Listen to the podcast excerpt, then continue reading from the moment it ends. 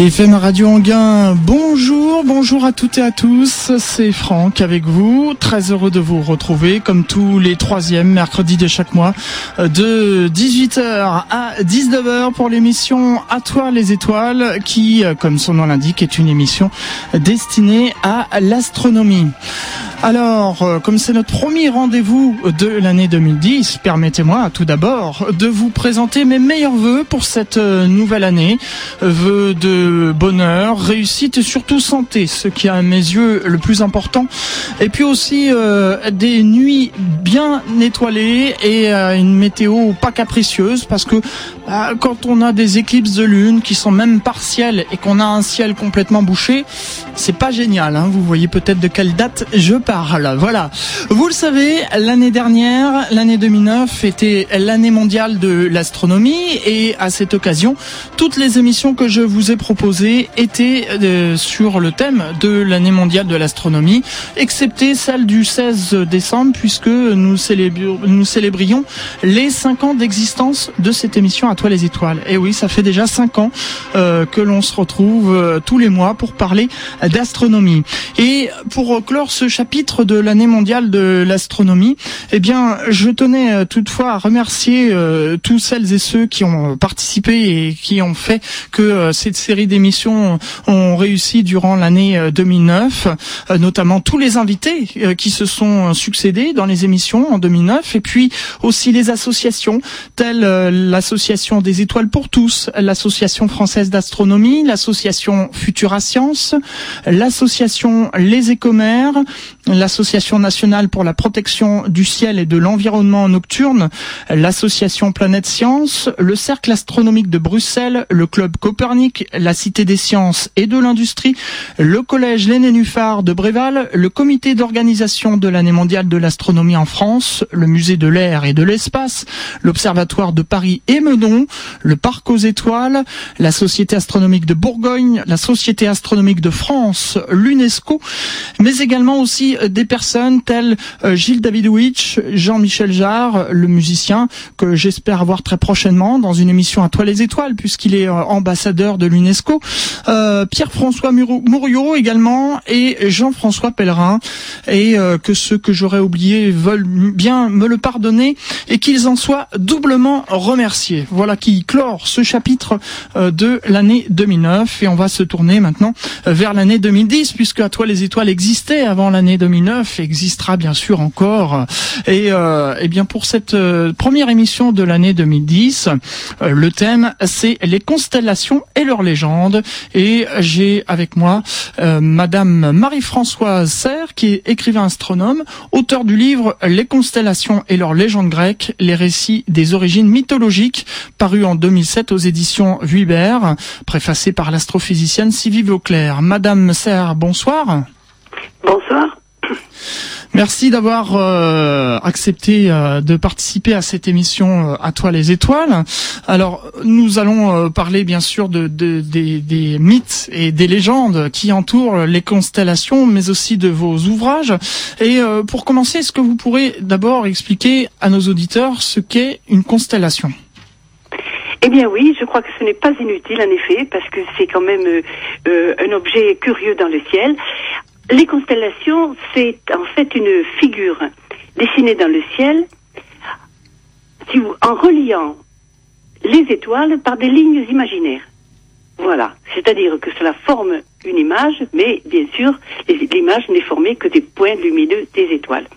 Elle représente en général des héros de la mythologie grecque, parce qu'elles ont des noms latins, mais en fait, les latins se sont contentés de souvent de traduire en, latin les noms et la mythologie grecque. Mhm.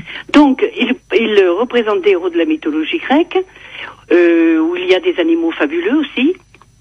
Et par exemple, le grand chasseur Orion et son chien, ou Hercule et le lion de Némée. Voilà. Ces dessins n'ont rien d'évident. Hein. Il n'y a pas de, de, forme qui ressemble vraiment à, à ces figures. Euh, par exemple, l'exemple le, plus curieux, je crois, c'est le taureau.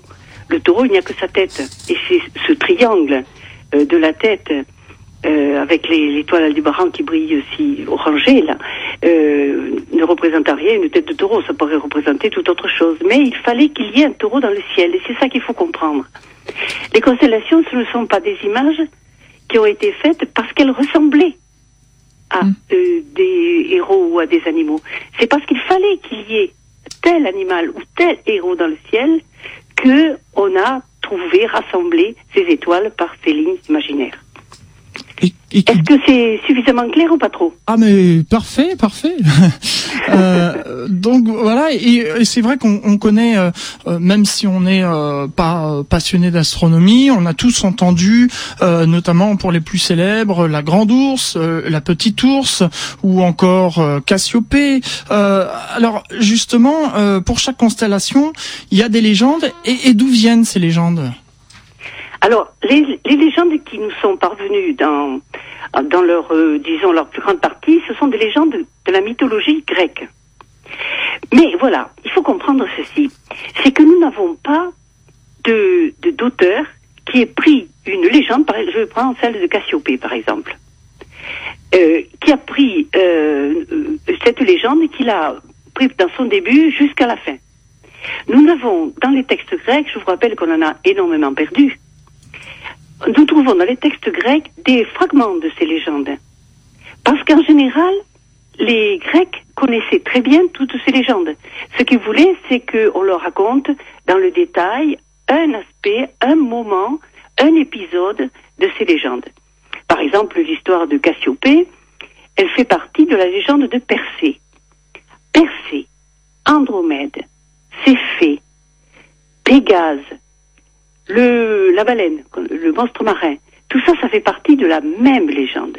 Elle est très longue, évidemment, et nous l'avons dispersée dans les textes grecs.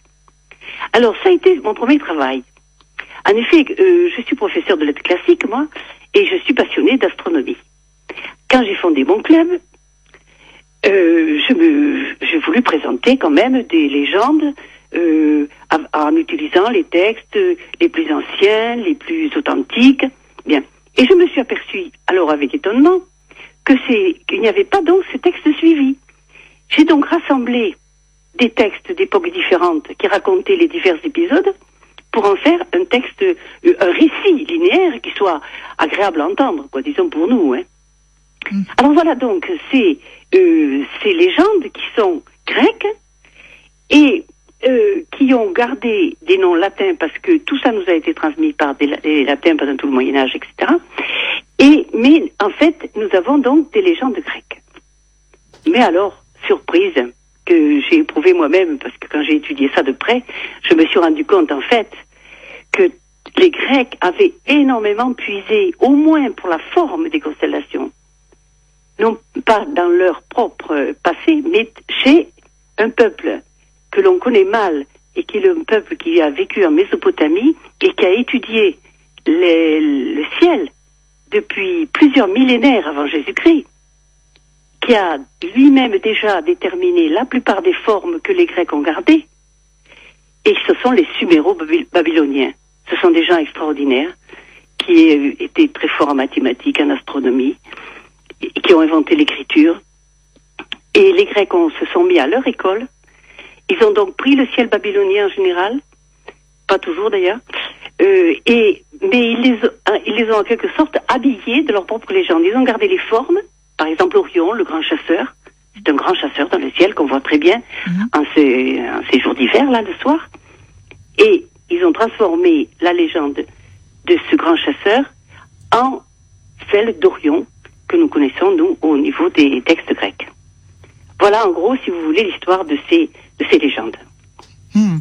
Et toute une histoire euh, justement. Alors euh, je ne sais pas si euh, vous avez entendu parler de il y a quelques années, Michel Bougelin avait fait un, un CD qui s'appelle L'oreille dans les étoiles et qui permet par ce CD bah, de se repérer dans les constellations d'été et puis ensuite hiver. Je vous propose qu'on écoute un, court extrait où justement il parle d'une d'une légende qui entoure une, une constellation et on, on, en, on en parle ensuite juste après. Volontiers. Faites demi-tour. Face au nord, face à Cassiopée. Depuis le début de la nuit, son grand W est monté dans le ciel. Descendez maintenant sous le W. Vous repérerez trois étoiles très brillantes et bien séparées les unes des autres, qui font partie des constellations de Persée, la plus à gauche, et d'Andromède, celle de droite. En poursuivant vers l'est, sur la droite, vous trouverez l'immense carré de Pégase, composé de quatre étoiles brillantes et qui forme avec Persée, en passant par Andromède, comme une super grande ours facilement reconnaissable, comme si durant ce voyage, nous étions passés du chariot au char. Une petite dernière histoire, avant de vous mettre au lit. Persée, le héros, réussit à décapiter la terrible méduse qui changeait en pierre quiconque croisait son regard. Pour célébrer son triomphe, Persée accrocha la tête de la méduse à sa ceinture en guise de trophée.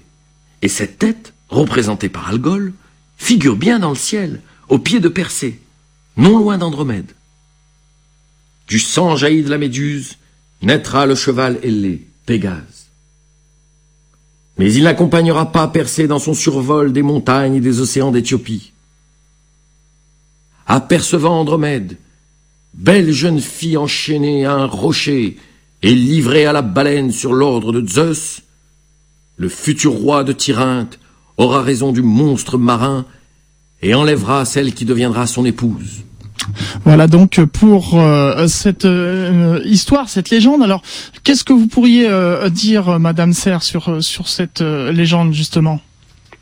Alors cette légende est tout à fait bien racontée par par Boujna et elle, elle, permet effectivement de bien se reconnaître dans le ciel, parce qu'il faut comprendre que ces constellations, elles étaient très familières aux Grecs. Pensez que pour eux, le ciel était très proche. Il n'y avait pas de pollution lumineuse à l'époque. Dès qu'ils sortaient de chez eux, le ciel devait leur éclater au visage. Donc, ces constellations, elles étaient bien connues et elles avaient aussi beaucoup d'utilité parce qu'elles servaient aussi bien pour la navigation que pour euh, les travaux des champs. Donc, euh, on pouvait, rien qu'en regardant le ciel, euh, savoir à quelle heure de la nuit nous étions et ils étaient et à quelle heure et qu'à quel moment de l'année. Mm. Donc tout ça, ça fait que les Grecs connaissaient très bien ces légendes et pour eux, c'était extrêmement familier. Le ciel était très très bien connu. Mm. Évidemment, euh, les légendes aussi, puisqu'elles faisaient partie vraiment de leur de leur histoire. Mais pour observer le ciel et pour suivre le, ce joli disque que vous avez passé là, euh, la première chose à faire, c'est d'acheter une carte céleste tournante. Là, vraiment, c'est le mieux. C'est un peu déroutant au début, mais ensuite, vous voyez apparaître la forme, les formes des constellations selon les jours et les, les heures de la nuit, pardon, et les jours de la semaine et des, de l'année. Et puis, euh, euh, un bon livre comme celui de Guillaume Cana qui indique euh, tous les jours ce qu'il y a à voir dans le ciel. Hein, ça s'appelle le guide du ciel. Donc, avec ces instruments-là, euh, on se repère euh, très facilement dans le ciel et on a ensuite grand plaisir à retrouver ces personnages dans leur légende tout à fait, tout à fait. Donc euh, des légendes passionnantes, euh, comme on, vient d'écouter, on vient d'entendre avec euh, Michel Bougelin. Alors vous avez d'autres d'autres légendes? Parce que justement les auditeurs réagissent actuellement en direct sur internet hein, via le site www.idfm98.fr et me disent on aimerait bien aussi avoir d'autres d'autres mythologies, d'autres légendes. Alors est-ce que pour les auditeurs vous pourrez nous, nous en raconter une?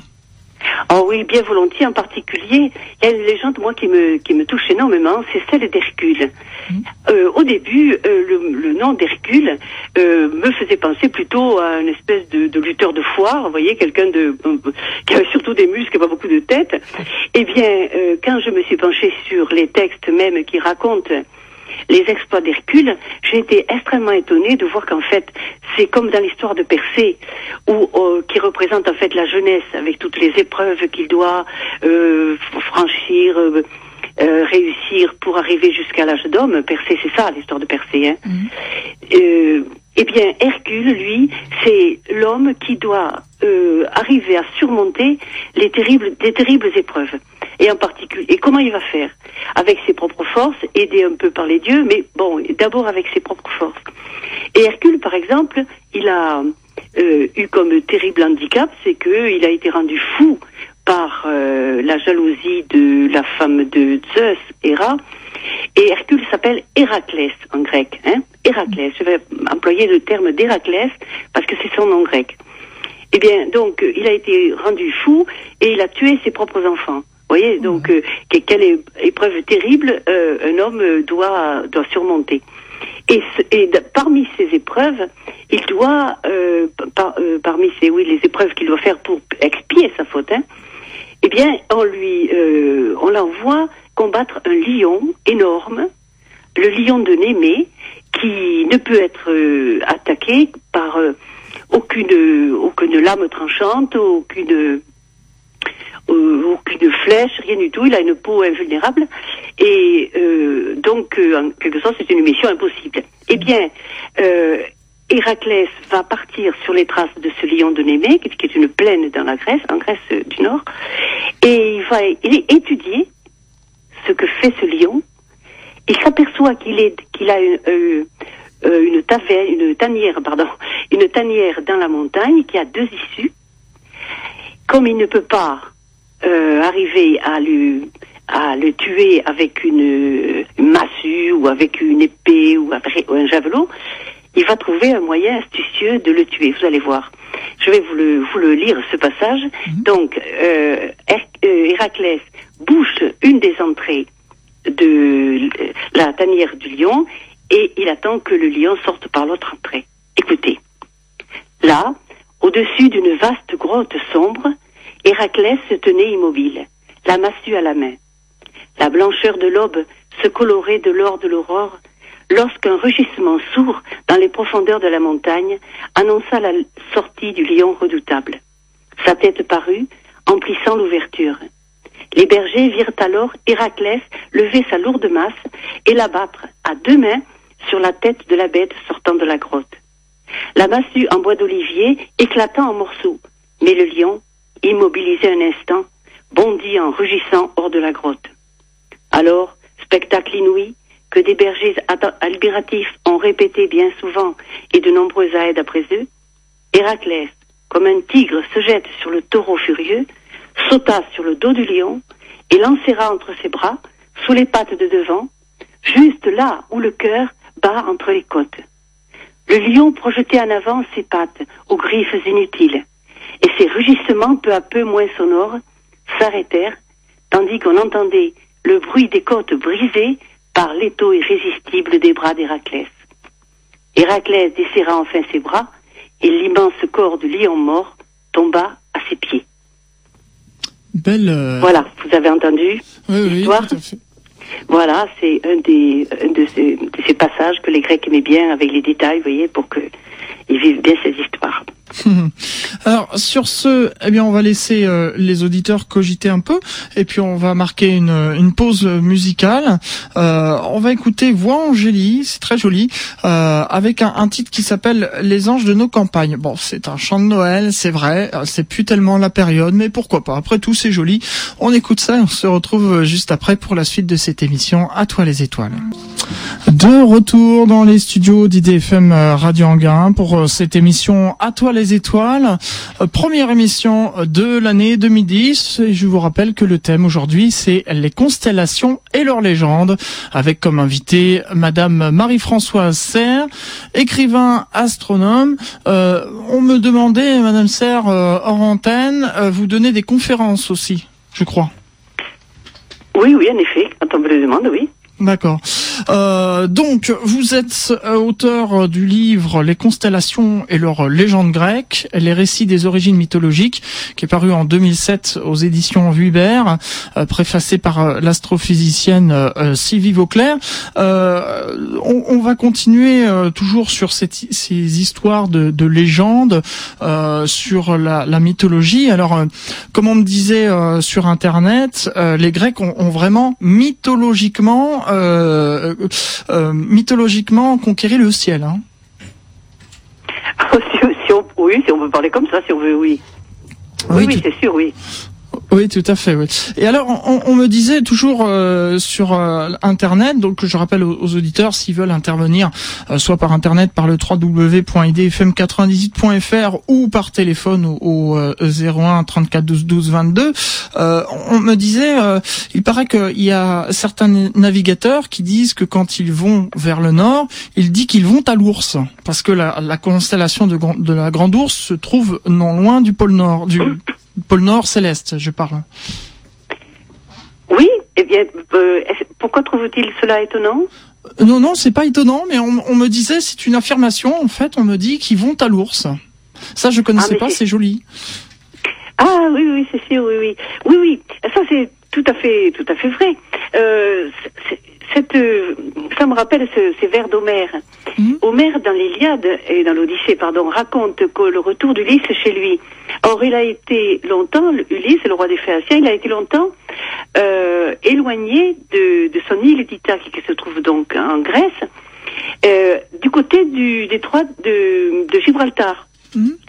Et donc, euh, quand la déesse Calypso lui permet enfin de revenir chez lui, elle lui laisse construire un radeau et elle lui dit, pour revenir chez lui, euh, garde toujours l'ours à ta main gauche et tu, vas droit devant toi. Vous voyez, donc euh, euh, on se servait de, toujours de cette constellation de l'ours pour aller vers le nord. Mais il y a quelque chose d'encore plus joli dans cette histoire. C'est cette vision qu'avaient les Grecs du nord de, de, de l'endroit le plus, le plus lointain, là où pour eux c'était donc le pays qui se trouvait sous l'ours. Mm. Ça ne voulait pas dire du tout qu'il y avait des ours là-bas, des ours polaires comme certains l'ont dit. Non. Simplement, quand on allait vers l'ours, on allait vers le pôle Nord. Et ce qui est tout à fait euh, exact, bien sûr. Et cette grande ours, on au temps d'Homère, 7e siècle avant Jésus-Christ, on l'appelait encore l'ours toute seule, parce que elle, on ne connaissait pas encore la petite ours. La petite ours est venue plus tard, c'est paraît-il Pythagore qui a euh, enseigné aux Grecs qu'il y avait une autre ours, plus petite, mais euh, en image inversée, et où l'on trouvait l'indication du nord beaucoup plus précisément qu'avec la grande ours. Effectivement, vous savez que la grande ours, avec son, euh, avec ses sept étoiles, euh, prend une grande place dans le ciel. En fait, donc, euh, les Grecs ont appris donc assez tardivement qu'il y avait une petite ours qui était l'image inversée de la grande ours et qui avait dans ses environs donc le, nord, c'est-à-dire l'étoile, le, point où, autour duquel tournent toutes les étoiles. Voilà. Et donc à partir de là, on a appelé on a différencié la grande et la petite ours. Exactement. Parce qu'il faut expliquer donc pour euh, nos auditeurs, c'est vrai que c'est de la radio, donc c'est pas vraiment facile à expliquer, mais que en fait l'extrémité de la petite ours représente, comme vous avez dit, euh, comme comme je l'ai dit il y a un instant, le pôle nord céleste. C'est-à-dire que si on prolonge l'axe de rotation de la Terre, il passe justement par cette étoile et euh, on voit toutes les étoiles tourner autour de cette fameuse étoile polaire. C'est ça, c'est ça. Voilà, exactement. C'est ça. Oui, oui, avec tous les changements que cela euh, que cela a provoqué, parce qu'en fait, le, le, le, pôle lui-même ne reste pas toujours immobile, il, fait lui-même un cercle assez grand d'ailleurs. Hein. Hmm. Et, mais ça nous entraînerait dans des considérations un peu trop, un peu trop longues peut-être. bah, euh, comme vous voulez, si vous voulez l'évoquer, euh, vous savez, vous êtes libre. Hein oui, oui, d'accord, mais fait bon. Euh, c'est quand même, il faudrait quand même euh, un, schéma pour montrer ce, ce, ce, cercle que fait le, la, le pôle euh, par rapport euh, à, au point central où mm.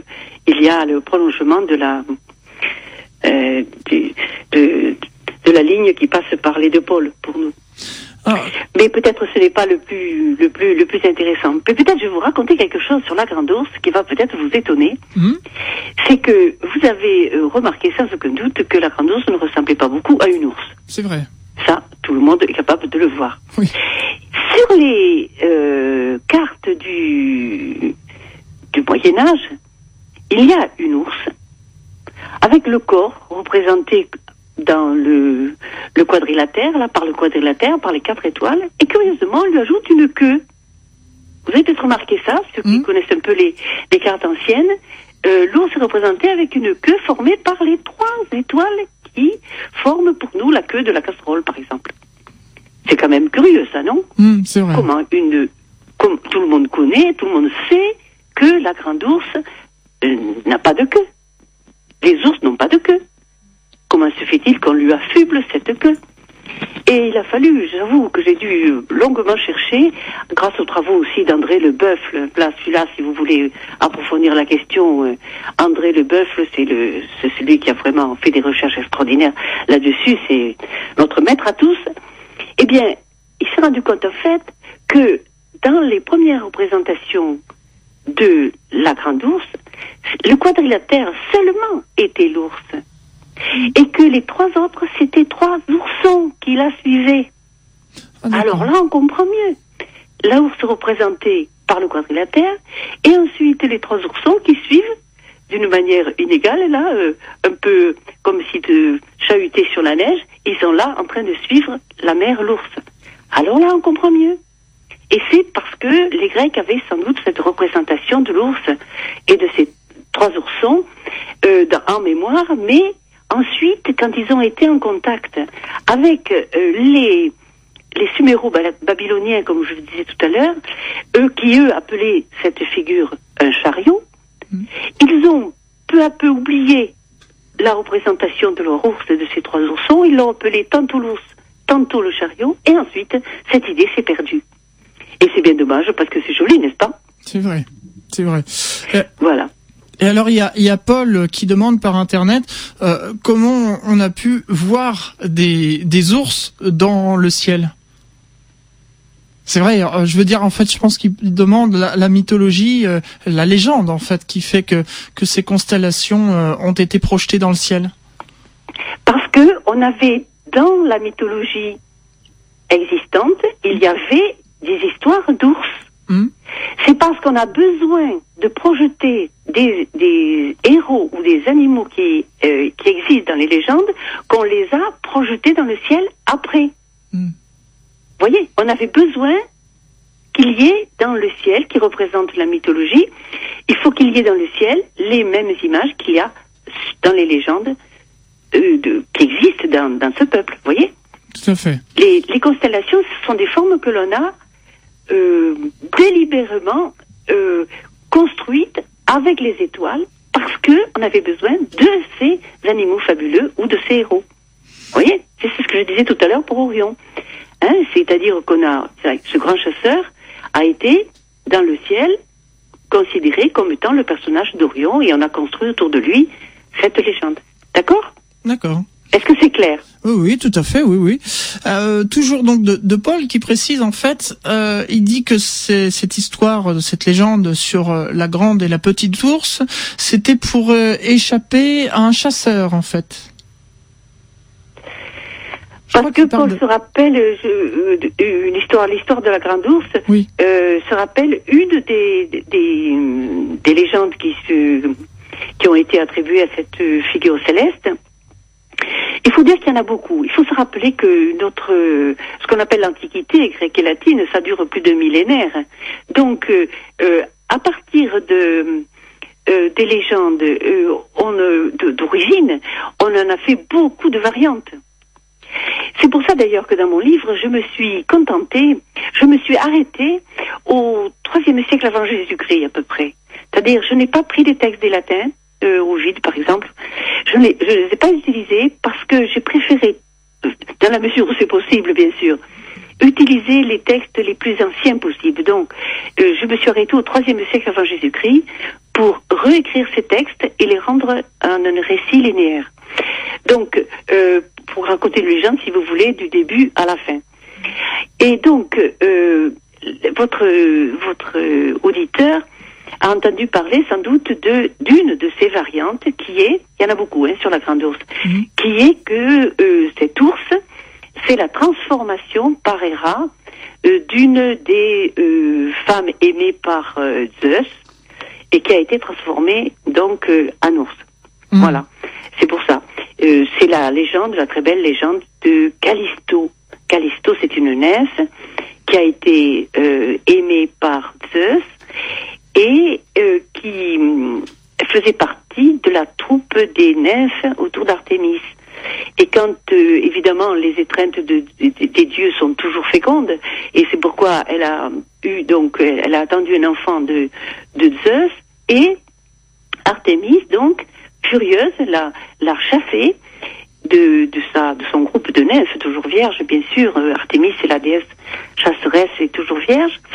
Et euh, Héra l'a transformé en ours que euh, donc a été donc euh, envoyé euh, dans le ciel au moment où son fils, Ar petit Arcas, qui était né à ce moment-là, l'a rencontré bien plus tard dans la forêt et a voulu la a voulu la tirer comme un, un gibier ordinaire. Et c'est là que Zeus l'a empêché d'atteindre sa mère, donc transformée en ours, et les envoyer tous les deux dans le ciel. Voilà, ça, ça fait partie, c'est une des légendes de la grande ours, bien postérieure, bien sûr, à la légende, aux autres légendes. Voilà. Mmh. Ah, je voulais, si je peux, oui. Oui, oui, oui. Vous avez une autre question? Ah, Je vous écoute. Bon, alors je voulais dire un mot à propos de ce qui étonne toujours dans ces légendes, c'est les interventions des dieux euh, sur la terre, en particulier euh, auprès de, belles jeunes femmes là, dont ils ont des enfants. Ça, c'est une, euh, quelque chose qui est assez répétitif dans les légendes. Par exemple, dans celle dont je viens de parler, Callisto a mis au monde un enfant de Zeus. Mm. De même, euh, euh, la Héraclès, dont je vous parlais tout à l'heure, Héraclès est le fils aussi de Alcmène et de Zeus. Mm. Euh, c'est quelque chose qui, qui, étonne toujours. Et à la réflexion, cette histoire revient à dire que il faut des hommes providentiels pour euh, débarrasser la terre de monstres, des monstres qui y restent encore. Et le rôle de ces enfants de, Zeus et d'une mortelle, c'est en général de débarrasser la terre des, des euh, euh, des derniers méchants monstres qui restent qui reste, c'est le rôle de Persée, vous voyez, qui euh, donc a tué Méduse. C'est le rôle d'Hercule qui va tuer donc le lion de Némée, qui va tuer l'hydre, etc. Et cette époque pour les Grecs était passée. C'était une époque où le monde était encore chaotique, où il y avait donc euh, des forces obscures, inconnues, euh, qu'il fallait combattre, et il ne pouvait y avoir que des hommes, des demi-dieux en fait, qui mmh. puissent les combattre. De même que nous, nous avons dans le mot homme providentiel cette idée qu'il y a un peu de divinité dans celui que, que l'on cherche à avoir à la tête d'un pays ou de ou d'un organisme. Cette, cette, cette idée, n'est-ce pas, que pour qu'un homme soit bon et, et, et, utile, eh bien, il faut un peu de peu de divinité dedans, quoi. En effet. Voilà donc ce que je voulais ajouter là parce que c'est c'est un aspect toujours étonnant, n'est-ce pas? Oui, oui, tout à fait. Tout à fait. C'est vrai que c'est très euh, très étonnant. Euh, Madame euh, Serre, on va s'interrompre une nouvelle fois euh, pour une, une, pause musicale. On va aller voir du, du côté des, des années 80 maintenant, et puis euh, on se retrouve dans un instant pour euh, la dernière partie de cette émission À toi les étoiles. Je vous rappelle que le thème, eh bien, c'est les constellations et leur légende. Popcorn, vous vous souvenez de ce petit morceau qu'on avait tous dans la tête dans les années 70 euh, Vous voyez peut-être pas de quoi je parle. Eh bien, vous allez sûrement reconnaître en entendant ce morceau. Et là, ça y est, vous dites, euh, je vais avoir le morceau dans la tête pour toute la soirée. Là, c'est sûr. Hot Butter avec Popcorn à l'instant. Ah, ça, c'est des bons souvenirs. Et euh, quand on entend ce morceau, enfin moi particulièrement, bah ça y est, après je l'ai dans la tête pour le restant de la journée. Mais bon, c'est agréable.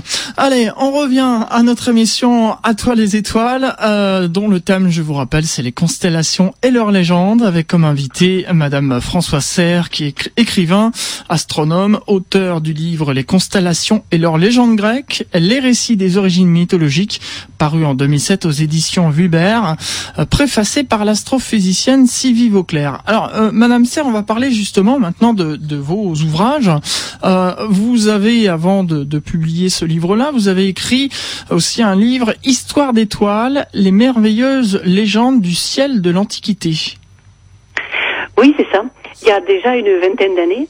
Oui. Et je l'ai fait parce que euh, je me suis aperçue que euh, très souvent les, euh, les personnes étaient arrêtées, gênées dans leur observation du, ciel, dans leur désir de regarder les étoiles, par le fait que ça leur paraissait bien compliqué, bien, bien difficile, bien mélangé.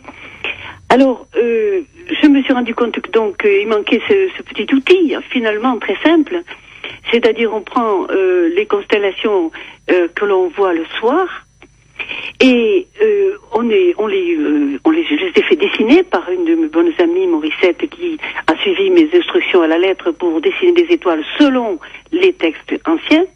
Donc, on, les, on les dessine, on les regarde dessiner, et ensuite, c'est un moyen très mnémotechnique de les repérer dans le ciel et de ne pas l'oublier. Et mes élèves m'ont toujours dit, euh, euh, quand on a vu Orion une fois et son chien Sirius et sa, euh, dont le, la gueule est représentée par l'étoile brillante bleutée de Sirius, la plus belle du ciel, on ne peut jamais l'oublier.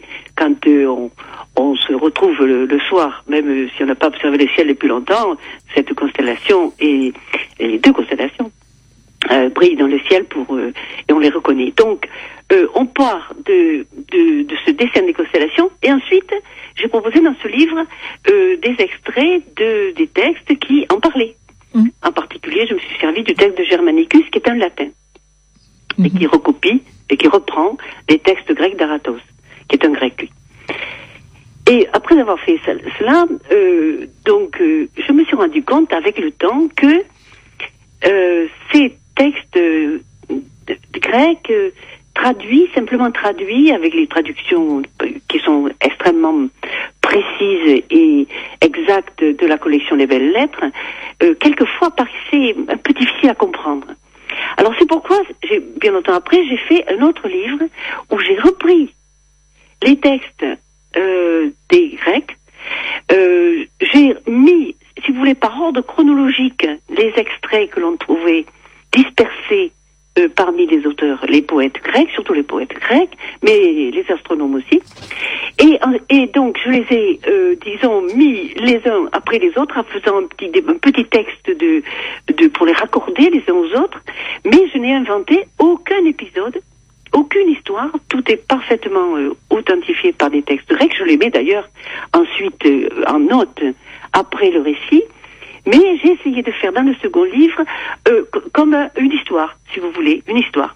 On prend le début de l'histoire, on va jusqu'à la fin, et on sait ce qui est arrivé à euh, ce héros euh, dans, qui, a, qui, qui, qui, a été ensuite projeté dans le ciel. Mhm. Voilà comment je, je m'y suis pris, si vous voulez, pour le, pour le second livre. Le premier et le second, en quelque sorte, se complètent. Mais bientôt, je pense que les éditions Vubert m'ont proposé de faire une troisième édition où j'ajouterai les dessins, alors, des, constellations et aussi les, histoires des planètes. D'accord. Donc, euh, bah, ça, on surveillera et puis, euh, bien sûr, on relaiera euh, quand ce livre sortira. Alors, vous avez fait aussi en 1987, avec l'aide de Pierre Bourges, Histoire d'étoiles pour servir de guide à l'observation à l'œil nu. Alors, je me suis mal expliquée, excusez-moi, euh, j'ai parlé de ce premier livre. Dans ce premier livre, j'ai fait, euh, j'ai simplement euh, fait faire les dessins mhm. d'après les, les, textes grecs. C'est dans ce livre, Histoire d'étoiles. Et ensuite, j'ai fait, j'ai ajouté les, les textes traduits, directement traduits des auteurs grecs et euh, en, en, faisant bien entendu, en donnant des, des points de repère pour, euh, pour bien se situer dans le ciel, etc. Voilà, ça c'est mon premier ouvrage qui a paru en 87, Histoire d'étoiles, et M. Perregouge a, a, ajouté un complément en donnant en particulier des, des petites cartes. Mmh. Pour se repérer dans le ciel. Et c'est que c'est maintenant, donc, euh, en 2007, mais ça fait 20 ans après, euh, que j'ai fait donc euh, notre livre qui raconte les histoires des, les histoires des, des constellations, alors d'une manière beaucoup plus beaucoup plus facile à comprendre. Voilà. D'accord. Donc voilà, au niveau des livres. Donc effectivement, comme vous venez de nous le dire, il y en a un qui est en préparation. Enfin, vous vous avez commencé l'écriture ou c'est seulement un projet pour l'instant? Euh, c'est pas un troisième livre, c'est le, le, deuxième, c'est la troisième édition de mon deuxième livre mhm. où je vais ajouter les planètes. D'accord. L'histoire des planètes. D'accord. Qui est une histoire, qui est une histoire tout à fait fantastique d'ailleurs. Voilà. Alors, Sylvie Vauclair a, préfacé euh, votre ouvrage. Euh, qu'est-ce que qu'est-ce qu'on y trouve dans sa préface? Ah, c'est très très très encourageant, vous voyez, parce que je trouve tout à fait fascinant que des scientifiques euh, regardent ce domaine littéraire d'une manière aussi ouverte. Vous voyez Parce que l'homme n'est pas uniquement fait de, si vous voulez, de, de calculs scientifiques, de mathématiques, etc. Et même les scientifiques le savent. Les littéraires le savent aussi, bien sûr, mais les scientifiques le savent aussi maintenant, je pense. C'est qu'il n'y a pas de, de, d'opposition entre les sciences et les lettres. Les unes complètent les autres. Et ça, c'est Madame Sylvie Vauclair l'a complètement compris, puisque vous savez qu'elle fait même des, des euh, euh, représentations avec de la musique. Elle explique aussi bien euh, les planètes et tout ce qu'elle a, les merveilleuses découvertes qu'elle a faites en exoplanète, etc. Eh bien, elle les explique et elle, elle a, elle a un accompagnement musical qu'elle analyse. Elle a participé à des projets comme ça, donc elle comprend très bien cette unicité de la de l'esprit humain en fait. Mm. Et ça, cette espèce de d'interpénétration, si vous voulez, des lettres et des sciences, euh, les, anciens le, faisaient aussi couramment. Pour eux, c'était pas du tout séparé. Mon, grand étonnement en lisant les textes d'Aratos, qui est un auteur grec du IIIe siècle avant Jésus-Christ, qui est un astronome, et qui a écrit sur les phénomènes, on appelle ça les phénomènes célestes, où il décrit par exemple la course des, planètes, euh, euh, les, mouvements des constellations, euh, l'existence des tropiques, etc. Eh bien, il ne craint pas, au milieu des descriptions scientifiques de ces mouvements du ciel, de parler des, légendes. Vous voyez, il le mélange, il le met. Hmm? Euh, il le met. Euh, euh, vous, vous, avez vu les mouvements de Cassiopée. Vous vous rappelez que Cassiopée, cette malheureuse reine d'Éthiopie, voyez, c'était donc ce mélange, cette interpénétration des lettres et des sciences, c'est vraiment un point qui est tout à tout à l'honneur de Sylvie Vauclair et elle a eu le don qu'elle a apprécié ces légendes qui lui faisaient, qui, qui, qui montraient, qui expliquaient euh, pourquoi euh, on a donné ces noms à ces formes euh, dans le ciel. Hum. Donc on, ne peut que recommander pour ceux qui s'intéressent justement aux légendes et la mythologie qui entoure ces constellations de se procurer ces livres qu'on trouve on les trouve encore à la Fnac je pense dans les différentes librairies. Ah mais oui, bien sûr. Mhm. Et on les trouve bien sûr dans les librairies, dans toutes les librairies, et ou bien on les commande bien sûr par votre libraire. Ça, ça pose pas de problème. Bien sûr. Oui, oui, oui, c'est tout à fait, tout à fait facile, oui. Bien sûr. Et euh, bien que euh, Noël euh, est passé, eh bien c'est une bonne idée cadeau. Après tout, on n'est pas obligé de se faire des, cadeaux uniquement à Noël. Donc voilà, si vous avez envie de faire plaisir à un proche ou vous faire plaisir, je ne peux que vous recommander ce livre dont je vous rappelle, il s'appelle Les constellations et leurs légendes grecques, le récit des origines des origines pardon mythologiques. C'est paru en 2007 aux éditions Vuibert et donc préfacé par l'astrophysicien euh, Sylvie Vauclair. Madame Serre, vous aviez encore des, choses à, rajouter avant que l'on conclue cette émission à toi les étoiles euh, non, simplement vraiment euh, mes remerciements pour votre accueil et puis pour m'avoir permis de d'essayer de, vous parler un peu de ces légendes et simplement vous, avez parmi vos auditeurs, je pense, euh, des gens qui aimeraient euh, euh, communiquer avec moi, alors qu'ils le fassent, hein, il n'y a pas de problème, j'en serais ravie, soit sur le site de la SAF, soit sur mon... oui, je pense sur le site de la SAF, c'est le mieux, ou bien voilà, ou le site de l'émission, et, et Franck me le transmettra. Bien sûr.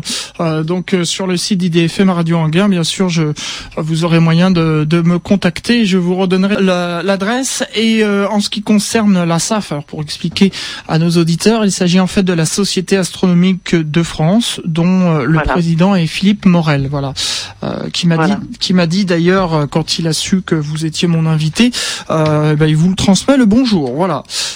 voilà. et dans le dans le magazine dans le magazine la revue de la SAF, euh, j'ai fait un article sur le lion. Pour ceux que ça intéresse, c'est le prochain, je crois. Mm. C'est le, c'est la revue de la SAF qui s'appelle Astronomie, tout simplement. Astronomie, voilà, tout à fait. Tout à fait.